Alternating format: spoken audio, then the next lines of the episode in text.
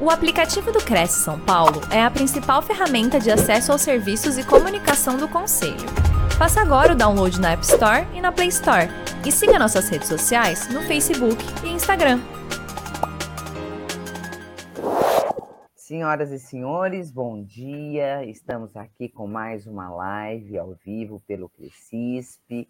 É, hoje é, com o nosso evento Terça Ponto de Partida, com esses corretores que estão iniciando essa nova profissão. E estamos aqui com a nossa palestrante, parceira nossa já, a Ivelise Fonseca. Bom dia, Ivelise, como é que vai você? Como é que estão as coisas? Da onde que você fala?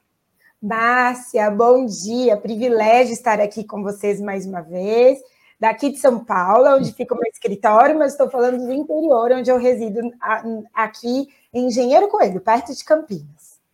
Ai, que beleza! Imagina, você falou de privilégio, privilégio é nosso em continuar é, tendo a possibilidade de tê-la aí, compartilhando aí o teu conhecimento, o teu conteúdo com esses corretores, tá bom? É muito importante. A gente fala ao vivo com os corretores que nos acompanham pela TV Cresce, YouTube, Facebook. E antecipadamente, Ivelisse, fica aqui o agradecimento do nosso presidente, José Augusto Viana Neto, e de toda a sua diretoria, pelo fato realmente de você poder estar compartilhando é, todo esse seu conhecimento conosco, tá bom? Fica aqui antecipadamente. Eu falo Meu sempre do... também ao presidente e a toda a diretoria, viu, Márcia? Que realmente é um privilégio servir com o conhecimento, ser parceira do Cresce numa iniciativa tão fundamental nos dias atuais. Parar, investir no tempo destes interessados, compartilhando conhecimento para aprimoramento profissional. É isso mesmo. A gente que agradece. A gente que agradece. E eu falo sempre aqui que, com autorização dos nossos palestrantes, assim como a Evelise, né, todos os demais, essas lives ficam disponibilizadas no nosso banco de dados. Então, a qualquer momento, você pode rever essa live de hoje, você pode indicar para um colega e todas as demais lives que nós temos lá com diversos temas. Então, é muito importante, isso aí agrega conteúdo para a rotina do corretor de imóveis, é fundamental, assim como a Evelise acabou de falar, tá bom? E a gente fica aqui à disposição na eventualidade de alguma dúvida, algum questionamento no final da palestra, a gente vai trazer essas perguntas para a Evelise. Antes da gente iniciar, eu vou ler rapidamente o currículo da nossa palestrante. Ela é a doutora Ivelise Fonseca de Mateu, ela é advogada, doutora e mestre pela PUC São Paulo. Formação em coach e constelação familiar, professora universitária e atual coordenadora da pós-graduação de Direito da UNASP, Centro Universitário Adventista de São Paulo, Experiências para a Vida. Membro da FAAB, palestrante e autora da obra Efeitos da Reprodução Humana Assistida no Direito. O tema da nossa palestra de hoje é os desafios jurídicos do corretor, do corretor de imóveis. O corretor de imóveis e a aplicação da LGPD, política de tratamento de dados pessoais e o corretor de imóveis. Dados pessoais e o consentimento do titular nos contratos de imóveis. Bom, é um tema de suma importância realmente para o corretor de imóveis e eu tenho certeza que você vai contribuir muito, Belize. Eu te desejo uma excelente palestra. Obrigada, Márcia, pela apresentação generosa aqueles que estão acompanhando, eu desejo boas-vindas e quero compartilhar mais uma vez a minha gratidão por você acompanhar esse bate-papo. Desde já me coloco de maneira antecipada à sua disposição para esclarecer dúvidas. Nem tudo se sabe, aquilo que eu não souber, eu procurarei. Hoje eu tenho também a oportunidade de ter uma equipe trabalhando comigo na advocacia, da qual eu deixo aqui a minha gratidão também a essa equipe que sempre me ajuda e me presta serviço me possibilitando hoje também compartilhar o conhecimento, este material que foi construído por algumas mãos, para prestar atenção, concentrar aí também o seu foco no decorrer deste bate-papo. Então, fica aí a dica para você deixar, seja no YouTube ou depois entrar em contato nas redes sociais, para esclarecer tuas dúvidas. É claro que nos dias atuais, o corretor de imóveis continua sendo uma profissão essencial. Na minha percepção e na busca técnica, é sabido que após a pandemia, porque nós não estamos mais no período pandêmico, mas ainda enfrentamos e enfrentaremos por diversos anos consequências e resultados da pandemia, algumas profissões foram comprometidas, outras necessitaram de reinvenção. E na minha perspectiva técnica do que eu já busquei e tenho acompanhado nesses 20 anos de carreira, é também da minha expertise a atuação na área de contratos. E o papel do corretor de imóveis se tornou essencial, tão ou maior após a pandemia, porque foi, e é notório para quem aqui nos acompanha, que se tornou um boom no meio imobiliário a mudança de estilo de vida das pessoas. E vamos fazer aqui um recorte geográfico para falar do povo brasileiro, que no decorrer da pandemia decidiu mudar sua forma de viver, muito sua forma de trabalhar, buscando então mais aquisições imobiliárias e mudanças de vida. O papel do corretor de imóveis, nesse sentido, se tornou essencial para realizar sonhos. Vocês trabalham, como podem ver aqui, e eu vou começar a compartilhar aí os nossos slides, espero que vocês enxerguem o corretor de imóveis, ele tem exatamente uma atuação fundamental, porque não é somente uma transação imobiliária. Ele também atua com um aspecto emocional, pessoal, se não for mais importante do que as questões técnicas e burocráticas. O corretor de imóveis atua realizando sonhos, que pode se tornar um sonho executado e realmente bem dirigido, ou esse sonho se tornar um terror e um trauma na vida das pessoas se não bem permeado e não intermediado de forma adequada. O corretor acaba auxiliando na concretização desse sonho e também nos interesses materiais, porque muitas questões referentes a estas transações hum, surgem dúvidas. Será que o imóvel é o necessário? Como dar entrada? Se esse imóvel está legalizado? Caros colegas, eu digo que não importa, inclusive, a condição financeira da pessoa. Não, é uma questão de conhecimento. E, no geral, o teu papel como profissional é muito semelhante ao meu como advogada, do qual requer um elemento fundamental para o desenvolvimento dessa relação profissional, que é a confiança. As pessoas confiam no que o corretor diz. As pessoas confiam nas orientações dos corretores, porque ao escolher um corretor de imóveis, a relação é pautada na confiança. E quando o elemento confiança é quebrado, na realidade, há um prejuízo. Mas quando as pessoas se pautam na confiança, independente da questão financeira ou da classe social que essa pessoa, seu cliente, assim represente, vocês perceberão que, na realidade, essa pessoa vai acreditar em tudo que você, corretor, falar. Como meu cliente acredita e faz tudo que eu, assim, oriento como advogada. É nesse sentido que é fundamental que você conheça das questões básicas relacionadas à sua atuação. As questões específicas para alugar um imóvel.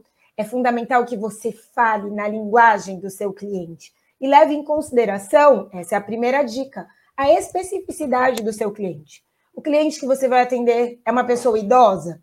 Ser idoso não significa ser incapaz mas muitas vezes os idosos, por essa faixa, como chama o meu marido Douglas, da melhor idade, acaba sendo explorada e enganada. É fundamental que se fale numa linguagem eficaz com os idosos. Você vai atender uma mulher grávida que está sem o seu esposo, considere o emocional desta mulher. Vai atender uma mulher sozinha ou um homem solteiro, um jovem, ou ainda um jovem que vai depender dos seus pais para questão de moradia, fale na linguagem assertiva deste seu cliente, para que o seu serviço seja destaque por conta da personalização. Muitas vezes o profissional aí da área de corretagem acaba por se tornar indiferente no seu desafio, porque de fato não personaliza o seu serviço. E o destaque que você pode ter é aonde você está, sem olhar a situação macro da vida e se comparar a grandes empresas, mas trabalhar de maneira boutique, atendendo às necessidades de quem está ao seu redor. Então, considere as questões específicas e atenda na linguagem deste seu cliente. Analise aí as demandas relacionadas, ou seja, a necessidade do cliente, o tipo de imóvel, a finalidade. Imagine que você vai alugar um imóvel para um jovem, por exemplo, que está num período estudantil. Talvez você diga assim, ai, Feliz, mas isso talvez não tenha um, re, um retorno financeiro muito grande, como eu assim desejo. Só que você se torna conhecido no mercado e ainda é sabido por estudos que a melhor propaganda é a propaganda boca a boca, é você ser indicado. Então, imagine que você, ao disponibilizar um imóvel de aluguel para este estudante, ele pode se tornar o seu divulgador no meio universitário, na qual ele ali estuda e reside.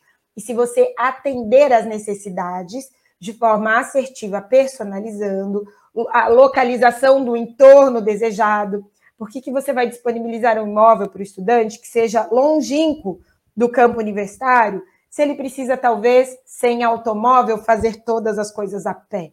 Ou ainda, imagine você disponibilizar um imóvel para uma pessoa que tenha necessidades profissionais e o desejo dessa pessoa. Você já questionou se ela deseja trabalhar a pé, a quantos metros ela deseja ou de distância estar do seu trabalho? Personalize o seu serviço, verifique as documentações aí correspondentes a essa atividade. Também é fundamental que o corretor esteja atento às legislações aplicáveis à sua atuação. É sabido que a Lei 6.530 de 78 regulamenta a profissão aí do corretor de imóveis, inclusive apresenta os órgãos fiscalizadores. Você, como corretor, deve tomar posse dessas legislações e saber e conhecer das mesmas para garantir a sua profissão, para proteger a sua atuação profissional, tá bem? É também é, de conhecimento notório o decreto 81.871 de 78, que regulamenta a própria lei 6.530 de 78, que fala sobre as responsabilidades e as obrigações do profissional da área e como corretor de imóveis. Depois nós temos a resolução do COFES, que aprova o código de ética do profissional da área de corretagem. Olha, o, o código de ética representa os valores que devem ser pautados nessa atuação. E no mundo atual, cada vez mais, por questões de compliance, se buscam profissionais que atuem de forma ética. Então, que os valores que constam na, aí no seu código de ética sejam os valores da sua atuação profissional, que sejam transparentes e você assim seja reconhecido. O Código Civil também regulamenta a atuação do corretor de imóveis, apontando alguns dos contratos fundamentais para sua atuação. Sabe, para mim, falar de contratos também é essencial. Quando você olha essas legislações, vejam aí, o artigo 1 desse decreto diz assim: o exercício da profissão do corretor em todo o território nacional só vai ser permitido aquele que está devidamente regulamentado. E qual é o papel do corretor? Isso aqui é fundamental, viu, gente? Você saber qual é o serviço que você está prestando. Você escolheu atuar na área de consultoria, você faz intermediação dos imóveis, você faz aproximação, sua prestação de serviço foi para, então, apresentar um imóvel, mas não efetivar a venda. É fundamental que você deixe claro às partes envolvidas qual é a sua atuação profissional. Porque se, legalmente falando, voltando para o aspecto jurídico, a sua atuação não for clara, você fizer tudo, aquele que faz tudo não faz nada. E pode confundir a mente do seu cliente, fixando aí a você uma responsabilidade maior. É fundamental você fixar a sua atuação profissional para que alinhemos as expectativas entre o profissional que é autônomo, o corretor de imóveis, e o seu cliente. E quando você alinha as expectativas, você minimiza a possibilidade de frustrar um desejo, muitas vezes, ilimitado por parte do seu cliente. Por isso, esse alinhamento decorre também através, na verdade, destas descrições legais. Vejam aí a resolução do Confesse, que diz que o exercício do profissional deve ser com lealdade, com probidade e discrição. Será que você pode postar no seu Instagram que você é o corretor da Ivelise, por exemplo? Ou que é o corretor da Márcia? Será que você pode colocar nas suas redes sociais, fazer check-in na casa do seu cliente? Não. Na realidade, com a Lei Geral de, aí, de Proteção de Dados e as nossas legislações atuais, é fundamental que o corretor seja discreto, que seja leal, que cumpra com cuidado todas as circunstâncias que envolvam o negócio. E ao apresentar ou oferecer o negócio, que ele apresente dados rigorosamente certos.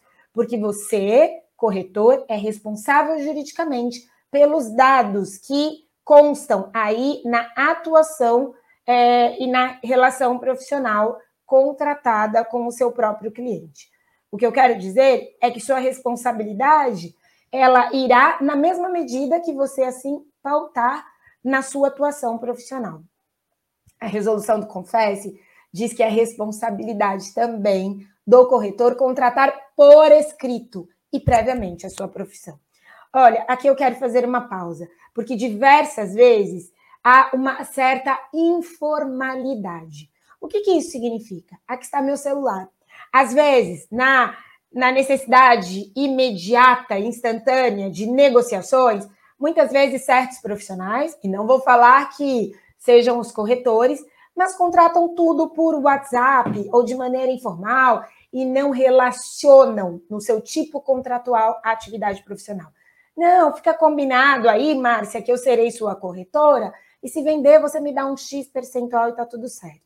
Mas o contrato de corretagem é regulamentado pelo Código Civil. E o, a, o próprio Confesse determina que o contrato do corretor deve ser por escrito e combinado previamente. Não é no decorrer da relação profissional, é no seu início que se regulamentam quais são as atuações do corretor. Então, muitas vezes, o corretor precisa limitar a sua atuação. Ou seja, estabelecer no contrato cláusulas que venham a te proteger. Porque talvez você se sinta cansado, porque é demandado muito por um cliente, 24 horas por dia. Ele manda mensagem de madrugada, de noite, ele manda mensagem já logo para Márcia às 7 da manhã. Mas será que você, é, Tércio Vitor, que mandou aí uma mensagem para gente, e eu deixo o meu abraço, você não disse de onde é, Tércio Vitor? Escreve aí para gente de onde você é. É, imagina se você, Tércio Vitor, você trabalha exclusivamente para este cliente. Se você não trabalha de forma exclusiva e não está registrado no modo CLT, você atua de maneira autônoma, é fundamental que você deixe claro na sua prestação de serviço os horários que estarão disponíveis para o diálogo, a comunicação, para que não haja aí uma confusão na sua atuação profissional. É para isso que o contrato se presta, para te auxiliar o contrato determina, como diz o Código Civil, obrigações para ambas as partes. É no contrato que o corretor possui autorização para atuação de forma legítima. E ainda é um dos principais cuidados que o corretor pode ter com o seu cliente.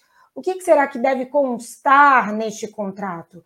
Bom, o contrato sendo escrito deve ter cláusulas que expressem o responsável pelo pagamento, aí da corretagem, o reembolso das despesas do profissional durante a prestação de serviço. Esse é um desafio. Você gasta com estacionamento, gasta com é, questões burocráticas de emissões, de documentações nas, nas regiões onde você atua, tudo isso deve estar claro no contrato, quem é que vai te reembolsar, a quem pertence essa obrigação, as informações de dados corretos sobre a transação imobiliária, ou ainda Atualmente, tem se tornado uma prática muito comum o desenvolvimento de due diligence imobiliárias, que são contratos que geram garantias, privacidades e seguranças para essa iniciação de diálogo comercial. Também é uma prática muito comum nas transações imobiliárias. As informações das pessoas que serão contratadas, a finalidade do imóvel, deixar claro, porque às vezes esse seu cliente diz que quer para residência, depois ele muda que é para comercial, e dependendo da área onde você vai buscar esse imóvel, a zona, ou seja, a, a lei de zoneamento só faz regulamentação para imóveis comerciais, estabelecer o prazo da sua atuação profissional, a inserção da cláusula de exclusividade. A cláusula de exclusividade hoje ela não é obrigatória, viu? Ela é, na realidade, uma cláusula optativa O cliente não é obrigado a estar exclusivo com um corretor tão somente. Mas caso queira e as partes assim concordem, é possível na intermediação constar tal cláusula, tá bom? Então, as cláusulas de um contrato, elas podem ser adaptadas. Por isso que muitas vezes buscar contratos na internet não é o melhor caminho. Você pode, e aqui não é fazendo longe de mim, até porque eu componho o Tribunal de Ética também da OAB como membro. Então, o papel não é fazer propaganda do advogado, mas da mesma maneira que o contador tem suas atividades, que um arquiteto ou engenheiro tem suas peculiaridades técnicas, e o corretor é o responsável pela intermediação negocial, o advogado é o responsável pela verificação documental, que pode te dar suporte e então desenhar o contrato para atender às suas necessidades, corretor, para proteger os seus interesses. Isso também é fundamental através de cláusulas, até porque o contrato é considerado a lei entre as partes. Quando existe um contrato, caso haja litígio ou discussão, ao ser aí motivo de qualquer ação judicial, o judiciário vai verificar as regras que constam no contrato entre eu e a Márcia. Se não existir contrato, então haverá aí uma longa discussão jurídica para verificar quem tem razão.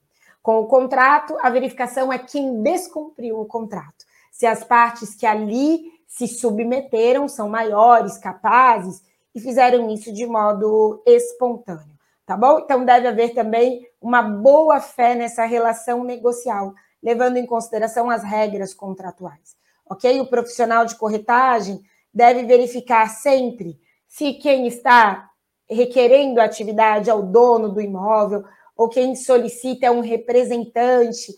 Algumas dicas que eu estabeleço sempre em contrato que eu considero importantes, até pela minha experiência profissional, é verificar se com quem você está negociando ou quem será seu cliente, o tipo de relação familiar. Se esse tomador de serviço é casado, se se encontra em união estável, para lá na frente, caso a pessoa esteja em união estável e se declare solteira, só porque não tem uma escritura ou um contrato, tudo não venha a ser anulado por conta da ausência da outorga por parte do convivente, ou seja, a autorização ou ainda em sendo casado, verificar o regime de bens para assinar todas essas negociações imobiliárias ou essas transações. É fundamental também neste contexto, tá bom? Algumas outras observações importantes que devem constar no contrato é a maneira da remuneração, é verificar a utilidade desta remuneração, ou seja, como que a remuneração será feita, em qual momento, a forma do pagamento. Então, a, a negociação celebrada, será que ela é em um momento diferente da prestação de serviço tomada?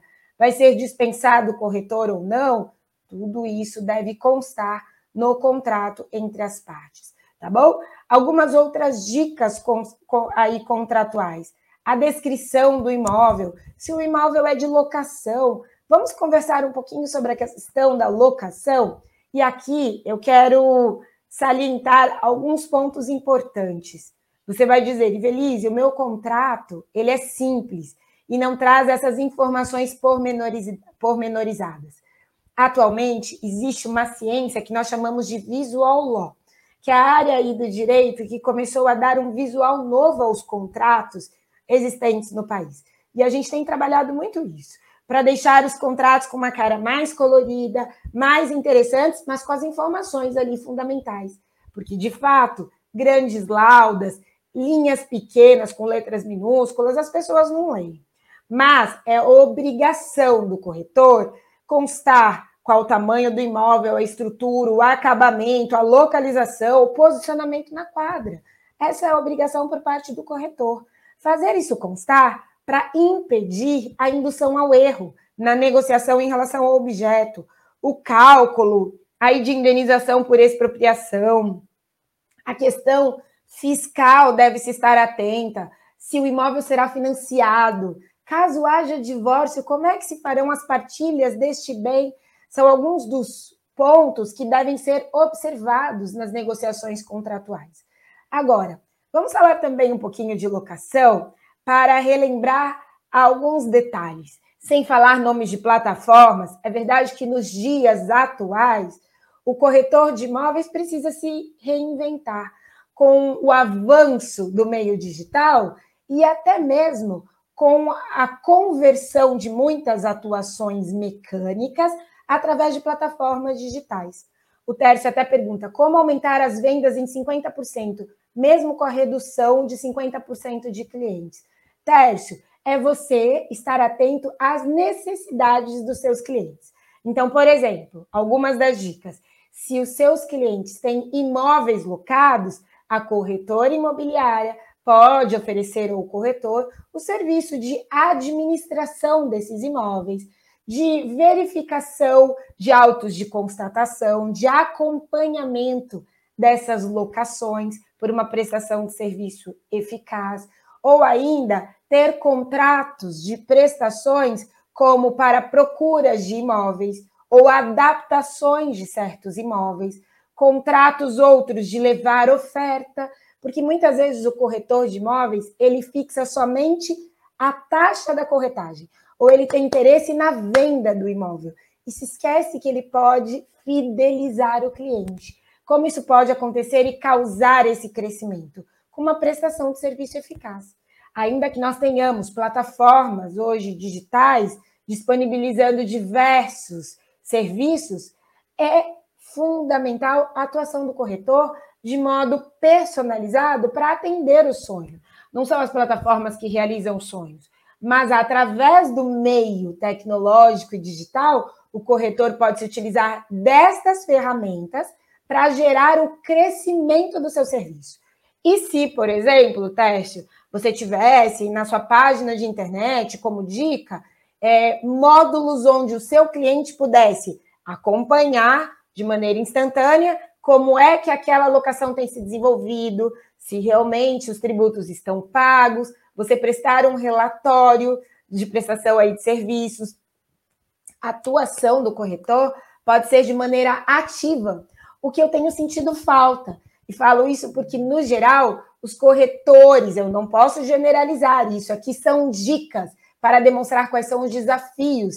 Então, coloquem amor na minha fala, por favor. O que se percebe muitas vezes é uma passividade. O corretor, ao receber na realidade aí a sua taxa de corretagem, depois ele abandona o cliente, esquece que esse cliente pode se tornar depois o que comprou o imóvel que vendeu, um, é um futuro comprador, um futuro vendedor, ou se tornar então um locador de imóvel.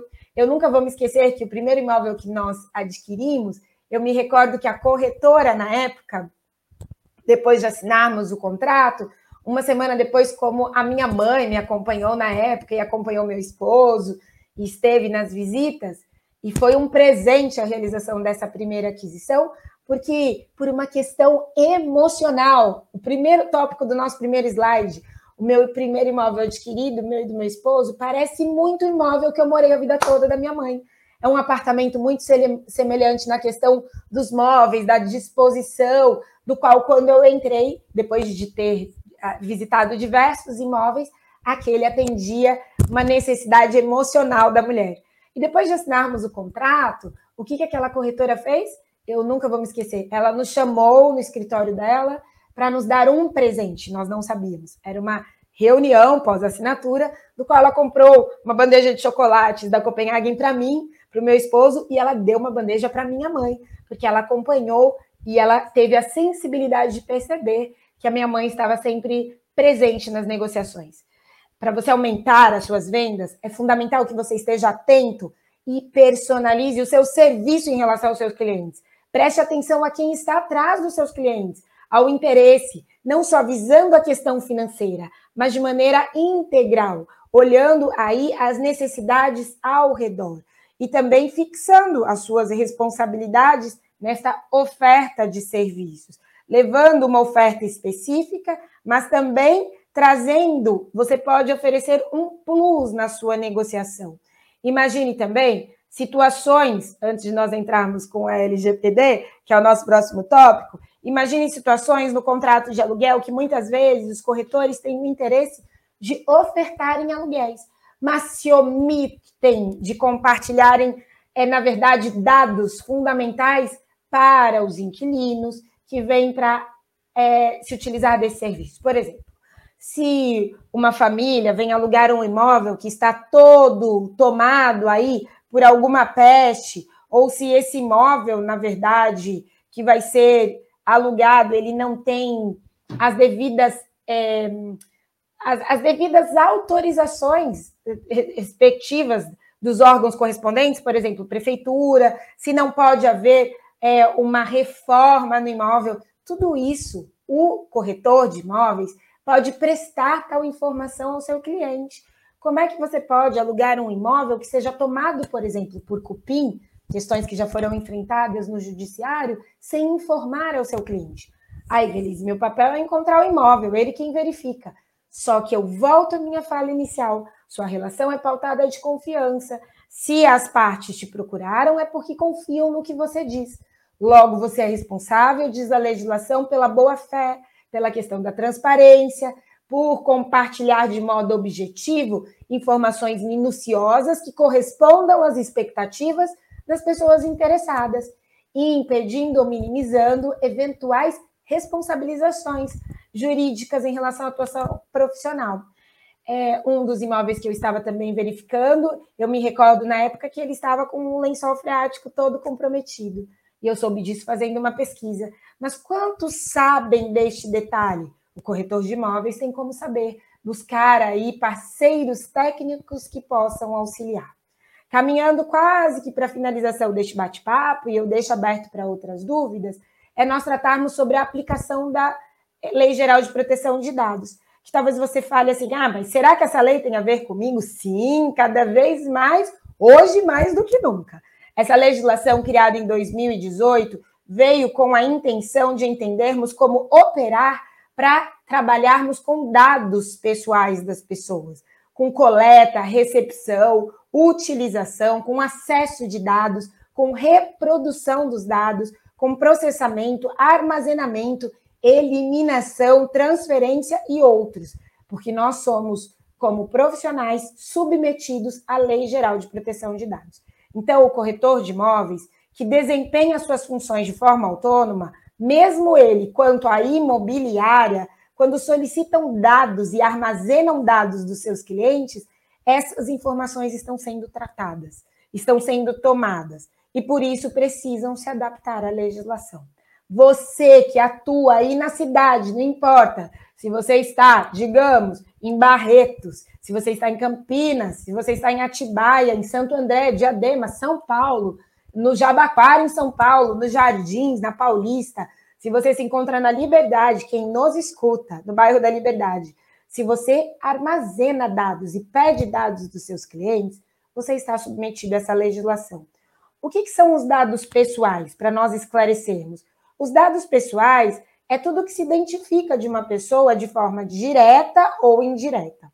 A forma direta de identificação de uma pessoa é eu pedir o nome da Márcia, o RG da Carol, o CPF do Tércio, ou pedir o endereço de e-mail ou telefone.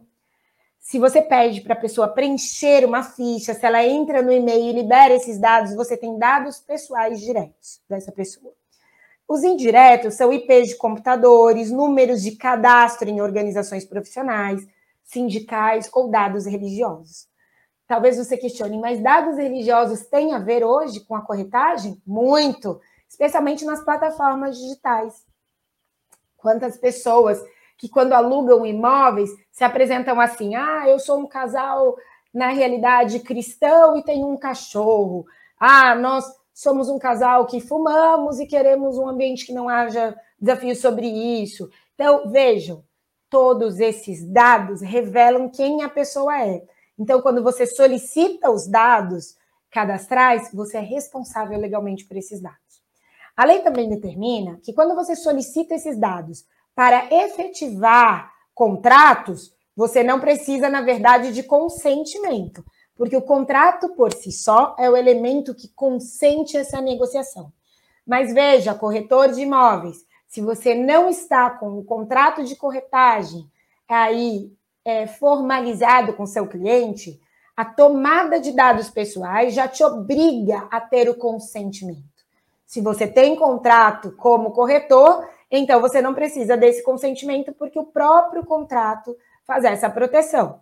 Mas se você solicita dados para cobranças condominiais, análise de créditos e outras atividades relacionadas à sua atuação, ah, não, me dê seus dados, Tércio, só para eu verificar na caixa se, eu, se você vai ter financiamento, ou só para eu verificar se tem cobranças condominiais. Todos esses dados são protegidos pela Lei Geral de Proteção de Dados. Então, a Lei Geral diz no artigo 5, inciso 2, que os dados pessoais são sensíveis. E todos esses dados que são sensíveis são dados relacionados à etnia, à convicção religiosa, a opiniões políticas, a filiações, a questões filosóficas, dados relativos à saúde, à vida sexual, dados genéticos ou biométricos, todos os dados relacionados à pessoa natural são dados sensíveis. Então, há um rigor. Como é que você pode, na verdade, é, proteger esses dados? Como é que essa lei se aplica? Na verdade, se ela se aplica a todos os tipos de dados, como eu disse, não. Mas aos dados sensíveis, a lei se preocupa nos ambientes que você usa esses dados. Então, se você usa esses dados em ambientes eletrônicos, em ambientes físicos, você precisa cuidar desses dados. Você pediu uma certidão de casamento atualizada da pessoa que é o seu cliente, você precisa cuidar e confidencializar esses dados. Isso é um sigilo, há uma privacidade. Os seus arquivos não podem estar fáceis de consulta, sejam para sua família, corretor, ou para outras pessoas, porque os dados cedidos são somente para aquela atividade. Você pode apresentar para um contador ou para um advogado esses dados só com consentimento dos titulares dos dados, tá bom? Digamos que você, é, na realidade, tiver que coletar os dados pessoais para as preferências do cliente, para você oferecer para ele um tour virtual. Então, ele vai entrar no seu site, vai olhar uma apresentação de um imóvel, ou você deixa diversos imóveis conforme as preferências do seu cliente. Você precisa solicitar o consentimento, ainda que não tenha contrato com ele, só para o que parece um simples tour virtual. O consentimento é a base legal onde se estabelece, na verdade, maiores possibilidades desses usos de dados pessoais por parte do corretor de imóveis. Portanto, recomendo fortemente que você solicite daqui para frente esses consentimentos e guarde esses consentimentos na forma como você solicita. Algumas das dicas que você pode ter sobre a Lei Geral de Proteção de Dados é realizar um mapeamento de dados, tá? Criar as políticas de tratamento e de segurança desses dados pessoais. Você estar atento e, inclusive, treinar a sua equipe, porque muitas vezes você pode ter como telefonista ou um recepcionista que tenha no seu WhatsApp pessoal os dados da sua clientela. E isso não pode acontecer a não ser que haja o consentimento direto da sua clientela, tá bom? O próprio corretor de imóveis deve, inclusive, se for necessário, contratar um escritório de advocacia que o auxilie nessa questão da divulgação das informações. Você deve, e aí está uma outra recomendação forte, adaptar todos os seus contratos em relação às questões da LGPD. Você vai dizer, mas Ivelise, os contratos atuais que eu tenho é de administração de imóveis. Todos devem ser adaptados no tocante à Lei Geral de Proteção de Dados. Todos, diz a legislação, devem ser adaptados, ainda que estejam aí em, é, na verdade, em trâmite, no aspecto estão em andamento esses contratos, e não os que já finalizaram, mas os que estão em andamento devem todos, e daqui para frente, serem adaptados à Lei Geral de Proteção de Dados. Aqui eu compartilho, inclusive, uma jurisprudência muito interessante para vocês terem uma ideia da importância da LGPD. E aqui foi uma discussão com uma construtora de um cliente, eu vou explicar o caso para vocês, tá? Trazendo uma decisão que ela é pública.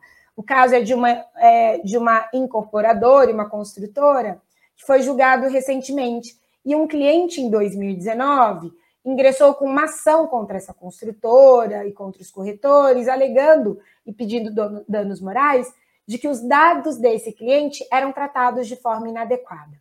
Em resumo, esse cliente entrou com a ação, alegando que após a assinatura do contrato de compra e venda do imóvel que ele adquiriu, esse cliente recebia diariamente e de forma persistente diversos contatos de empresas contratuais oferecendo serviços de financiamento, serviços de decoração, de arquitetura, de móveis planejados. E aí o cliente incomodado procurou a construtora solicitando que ela tomasse providências. E a empresa reafirmou e demonstrou que ela tinha tomado conta dos dados pessoais e os dados eram utilizados somente de forma interna. O autor, não satisfeito, ingressou então com ação porque continuou recebendo esse, é, esses incômodos. E aí, em primeira instância, na verdade, a sentença entendeu que a construtora era responsável. Mas, em segunda instância, como a construtora recorreu e os corretores de imóveis também, eles demonstraram e conseguiram comprovar que, na realidade, é, a, não houve uma responsabilidade por parte da construtora e dos corretores. Por que não houve uma responsabilidade? Porque foi juntado o código de ética da construtora, a forma como a construtora e os corretores também tratavam os dados e demonstravam que não divulgavam, as medidas de segurança de informações foram demonstradas e foram juntados, inclusive, cinco contratos com corretores de imóveis, onde demonstravam que os dados eram tratados de maneira pessoal e confidencial o que acabou cooperando, como diz o artigo 52 da LGPD, com a mitigação da responsabilidade civil. Então, eu trago esse caso prático só para revelar para vocês que é possível proteger a atuação do profissional hoje de corretagem tomando as providências da legislação.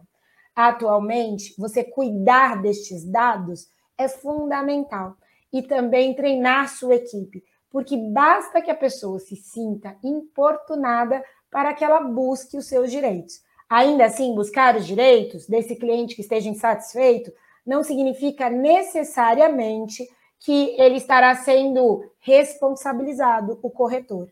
Ao contrário, com essas dicas de você ter cautela na divulgação de informação, você criar um canal de atendimento, ter sim um canal aberto de diálogo, mas formalizar sua relação e tratar os dados sensíveis de maneira cautelosa pelos meios adequados, você estará protegendo e tendo mais segurança na sua atuação profissional. Eu espero que nesse bate-papo eu tenha deixado algumas dicas para os senhores que venham a desfazer esses desafios, mas desejando que você supere os desafios e continue a ter destaque e excelência na sua atuação profissional onde você estiver. E eu me coloco à disposição para dúvidas, Márcia. Ivelise, parabéns. Ai, meu fone caiu aqui, estou só com um. Ivelise, parabéns.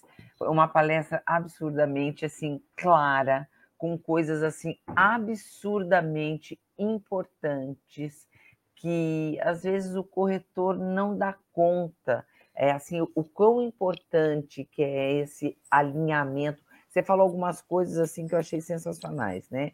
É, esse alinhamento de expectativas com o cliente, uhum. eu acho que é uma coisa assim absurdamente importante.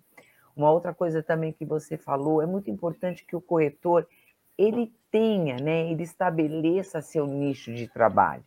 Então ele vai fazer o quê? Ele vai fazer consultoria, ele vai fazer corretar, ele vai fazer venda, ele vai fazer locação. Eu acho isso muito importante. Você ainda falou, o corretor que faz tudo, ele acaba não fazendo nada. Não, né? Então, assim, eu acho isso absurdamente importante, importante mesmo, porque ele acaba se fortalecendo naquele nicho, né? É, sabendo trabalhar, dando segurança para o cliente em cima daquilo que ele optou optou por fazer. Então, eu achei assim, isso muito importante que você falou, né? Uma outra coisa também é. Eu acho que essa. Eu até anotei aqui, essa situação do, do, do contrato de trabalho, tem até um comentário aqui de uma colega que eu achei importante o que ela colocou, né? Que aqui em São Paulo isso não é, é tão trabalhado, essa situação de contrato de trabalho, mas assim, como isso é, como é uma ferramenta importante. Eu acho que acaba trazendo, é, como é que eu vou te trazer? Um, um ar de profissionalismo para o cliente que você está atendendo. Uhum. Eu acho que uhum. assim essas coisas foram que me chamaram muita atenção que você falou. Estou errada? Não, Márcia. E você uhum. está colocando pontos que eu considero também cruciais. E se você me permitir, porque eu estava no chat privado e não nos comentários, uhum, eu, até, eu vi aqui algumas questões, Márcia, alguns perguntando: será que eu posso? Deixo meu abraço aqui não sei quem perguntou, será que eu posso filmar o depoimento de um é, cliente? Eu ia trazer agora, exatamente. Ele, ele traz aqui Sou da Paz, né? O codinome dele, né? O corretor Isso. pode filmar um depoimento do cliente e postar nas redes sociais?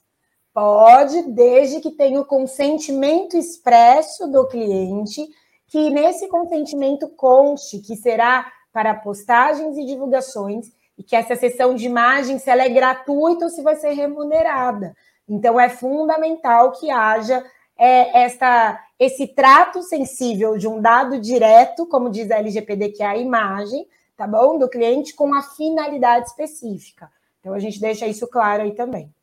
Importante. A Ana Paula Azevedo, ela deu um bom dia aqui, dizendo Ana Paula Azevedo, advogada da rede Terra Vale de Imobiliária, prestigiando e parabenizando a colega pela palestra. Ana Estamos Paula deixou aqui seu comentário. Estamos é. juntas, Ana. O Pedro Natal Paz de Toledo, dando bom dia para todo mundo, falando lá de São Carlos. E esse mesmo, esse mesmo corretor também, Sou da Paz, ele traz um comentário, né? A imobiliária FZ, uh, desculpa, a imobiliária fez um é. contrato com a vistoria interna quando a inquilina e quando a inquilina sai, quer que pinte a parte externa, que não está no contrato. O que fazer? Olha, eu, eu esse que escreveu Sou da Paz. O contrato é a lei entre as partes. Se o contrato nada diz sobre essa pintura extra, então as partes não são obrigadas. É possível o corretor fazer uma intermediação. Eu entendo que uma composição de acordos, de vontades é fundamental, mas sempre pautada no contrato para que não haja o que a lei determina, que assim aponta que é o enriquecimento ilícito entre as partes. Acaba sendo um enriquecimento ilícito, na verdade, o proprietário do imóvel querer exigir algo que não estava no contrato. Mas talvez, talvez, se o inquilino ficou tão satisfeito com a locação e tiver uma forma de gratidão, isso for bem intermediado, as partes podem transacionar sobre isso. É, nada como uma boa conversa, né? Um bom acordo. Eu acho que também deve ser por aí. O Pedro Natal Paz de Toledo, ele faz assim um comentário e faz um questionamento também. Como corretor uh, autônomo, pessoa física, né? Ele, eu posso administrar imóveis para locação? Aí ele fala: eu mesmo administro meus imóveis gostaria de prestar serviços a terceiros. Então, ele fala que, tipo assim, se ele pode fazer serviço de locação, administração oh. de locação. Na realidade, Pedro, a minha dica específica é que você esteja atento ao conselho, ou seja, próprio Cresce, para verificar as regras da tua região. Muitas vezes a forma da pessoa jurídica para administração é a forma que fiscal, juridicamente, de forma ética, pode ser a mais adequada. Então, você administrar os seus próprios imóveis, isso te gera, sim, uma expertise. E agora, as questões burocráticas devem ser pautadas e verificadas junto aos conselhos. Perfeito, perfeito. Você Aí, falou você... da, da Márcia, Da Márcia, foi? exatamente, exatamente. Me achará, né? É. É, porque você fala muito do contrato de trabalho, o quanto é importante estabelecer cláusulas, né? De repente você fala do, do comprador te chamar às seis horas da manhã, ou Isso. de repente querer falar com você de madrugada, e ela comenta aqui aquilo que eu, que eu tinha falado, né, a Márcia. Sim. Esse sistema de contrato para prestar serviços não é muito comum em São Paulo. Ela faz esse comentário, né? A não ser que tenhamos a exclusividade ou sejamos corretor de imóvel de locação. Ela traz esse parecer também para as duas Márcias, né? Márcia, é. minha querida aqui do Cresce, e Márcia Rodrigues. Imagina. De fato, é fundamental, uma das dicas estratégicas para personalizar o seu trabalho é estar atento à região e nós, é, na realizarmos, nós, na verdade, realizarmos um corte geográfico. Falando da grande capital, isso pode não ser comum, mas se você observar as, as corretoras imobiliárias que possuem sites, formas de conversas digitais, todas elas tratam os dados e, na realidade, possuem autorizações de consentimento e possuem contratos. Especificamente, talvez vocês me questionem, mas o contrato pelo WhatsApp não é contrato? Não. Pelo WhatsApp, nós não temos o contrato. Pelo WhatsApp, o que nós temos ao trocarmos mensagens são provas da negociação realizada. Então, muitas vezes, o que é comum é o contrato de fato exclusivo, real, isso é real, mas não te impede, Márcia, de fidelizar os seus clientes em outras espécies de serviços. Você só vai conseguir isso através de contratos.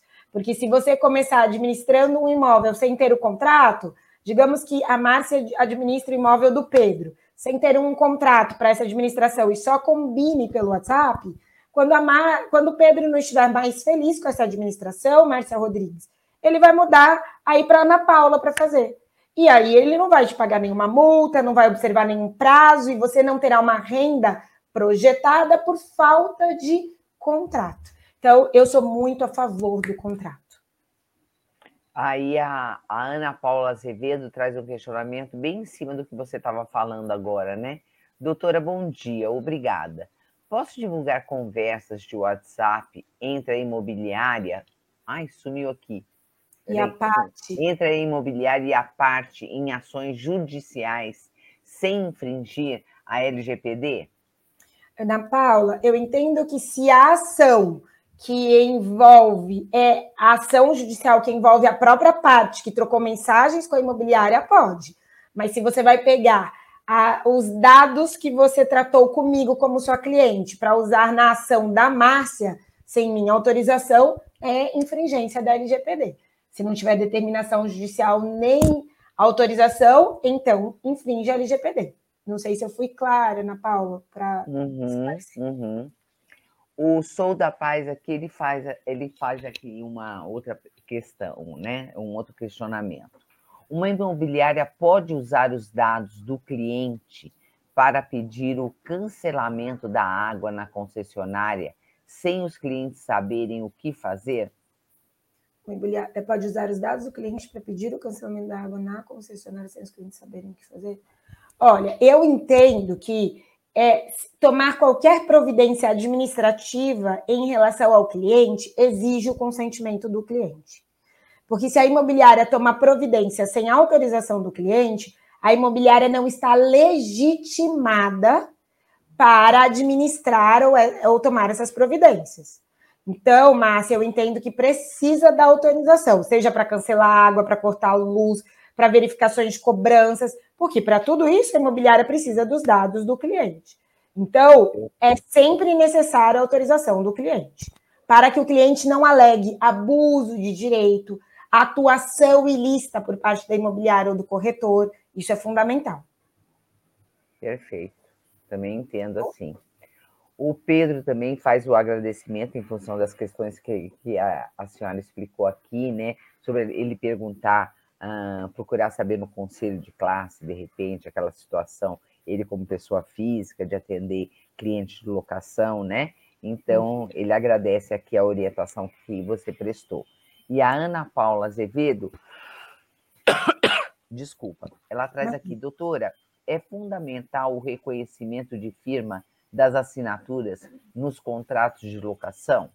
Posso fazer assinatura digital e presencial no mesmo documento? Ana Paula, o reconhecimento de firma, na realidade, é, ele é fundamental quando o contrato, na minha percepção, se você levar em consideração, ele é presencial, sim, em relação às assinaturas. Agora, há uma distinção entre contrato presencial e assinatura digital. Quando nós falamos sobre assinatura digital, eu entendo juridicamente que assinatura digital não é imprimir o contrato, assinar a mão e mandar via PDF por e-mail. Não. Assinatura digital é se utilizar das plataformas que hoje fazem as verificações dos IPs das pessoas e fazem dentro das plataformas as assinaturas digitais. Por exemplo, os meus contratos são todos com assinaturas digitais dos meus clientes, mas nós pagamos uma plataforma para isso. Só que ao assinarem, essa plataforma gera para mim aí a declaração de autenticidade do IP da hora, porque caso esse cliente alegue que não foi ele que assinou, eu tenho essa verificação e essa pauta técnica, que é do ambiente digital, confirmando, na realidade, essa existência. É diferente de um contrato que é assinado e é escaneado. Isso não é contrato digital, tá bom, gente? Então, sim, Ana, acho que é importante, sim, quando a assinatura é digital, não precisa ser presencial no mesmo documento, se pautado nessas plataformas, sem falar os nomes para a gente não fazer propaganda. Agora, se o contrato é presencial, assinado presencial, é fundamental a assinatura e o reconhecimento de firma. Exatamente, é bem isso mesmo. Pela, uh, essas plataformas elas dão a certificação.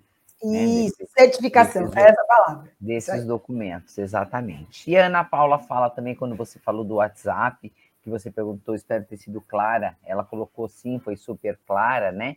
E também finaliza aqui, também entendo dessa forma, via plataforma, né? Isso mesmo. Ela, ela colocou exemplo, não sei se ela vai continuar escrevendo aqui alguma coisa, ou se ela pediu algum exemplo, de repente eh, você falou até de não, não citar nomes, no caso, mas que ela tá, possa estar tá procurando uma plataforma que realmente lhe, lhe, forneça né, essa certificação, né? É o IPC Brasil, se eu não me engano, todas elas que estão.